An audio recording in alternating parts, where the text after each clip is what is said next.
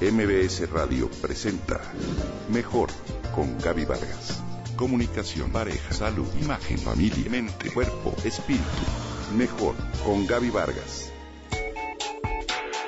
Condorito es un simpático personaje que muy probablemente recuerdes. Vive situaciones divertidas en su barrio, en su casa, en el campo o en la playa. Fue protagonista por muchos años de una tira cómica que llevaba su nombre y que fue conocida en toda América Latina. Un día 14 de julio, pero del 2000, falleció el dibujante chileno René Ríos Boetiger, también llamado Pepo, el papá de Condorito. Hoy te comparto su historia.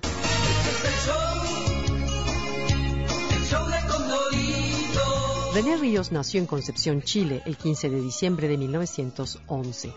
Comenzó su carrera como dibujante a los 7 años de edad, cuando publicó su primera caricatura en el diario El Sur de Concepción.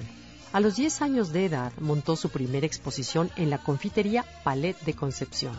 En la capital de Chile se matriculó en la Escuela de Bellas Artes y se integró en 1932 al equipo de la publicación Topaz, donde comenzó a brillar como hábil caricaturista con personajes como El Jefe, Don Gavito y Don Sonámbulo. Este último, caricatura de Carlos Ibáñez del Campo. Este Fundó revistas de humor deportivo como Pichanga y El Saquero, editadas por primera vez en 1948 y 59 respectivamente. Condorito apareció por primera vez en 1948 en la revista OK, publicada por Editorial Zigzag el 13 de agosto en una página de las 32 que tenía la publicación. Mas tuvo tanto éxito que la editorial decidió crear una revista independiente anual, semestral posteriormente y luego quincenal. Las siguientes publicaciones de Condorito se basaron principalmente en él como un personaje que provenía de la ciudad, impulsado principalmente por la migración rural que se vivía en la década de 1950 en Chile. Su personalidad era como un cóndor pícaro, ingenioso y bromista. Condorito, un cóndor chato y flaco que vivía entre humanos y rodeado de personajes inspirados en la gente que René conocía, como el compadre Chuma, quien siempre le tendía la mano, o la novia de Condorito. Luego, años después, Pepo vendió todos sus derechos a World Editors, pero conservó sus derechos para la revista en Chile, su natal tierra. World Editors llevó la revista a toda América Latina y esta fue aceptada con enorme éxito. Posteriormente transfirió la publicación de esta revista a la editorial mexicana Televisa, con presencia en América Latina y conservó todos los demás derechos. Entonces la revista llegó a vender 20 millones de ejemplares al año, cifra no igualada por otras publicaciones.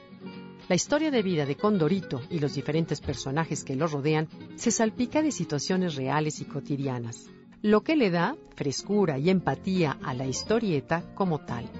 Hoy, con más de 60 años de edad, este personaje se mantiene como un favorito en América Latina, gracias al humor blanco, pero también a que forma parte de tabúes y estereotipos latinos.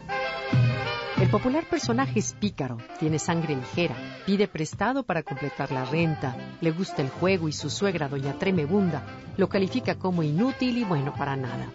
Pepo, quien falleció en el 2000, se aseguró que en su historia los anécdotas fueran para cualquier tipo de público en cuanto a edad y nivel socioeconómico.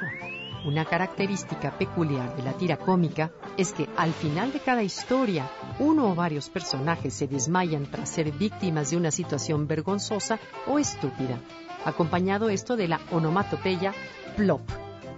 Hoy lo recordamos.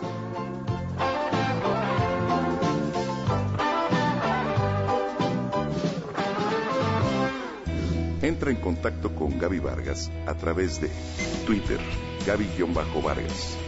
MBS Radio presentó Mejor con Gaby Vargas.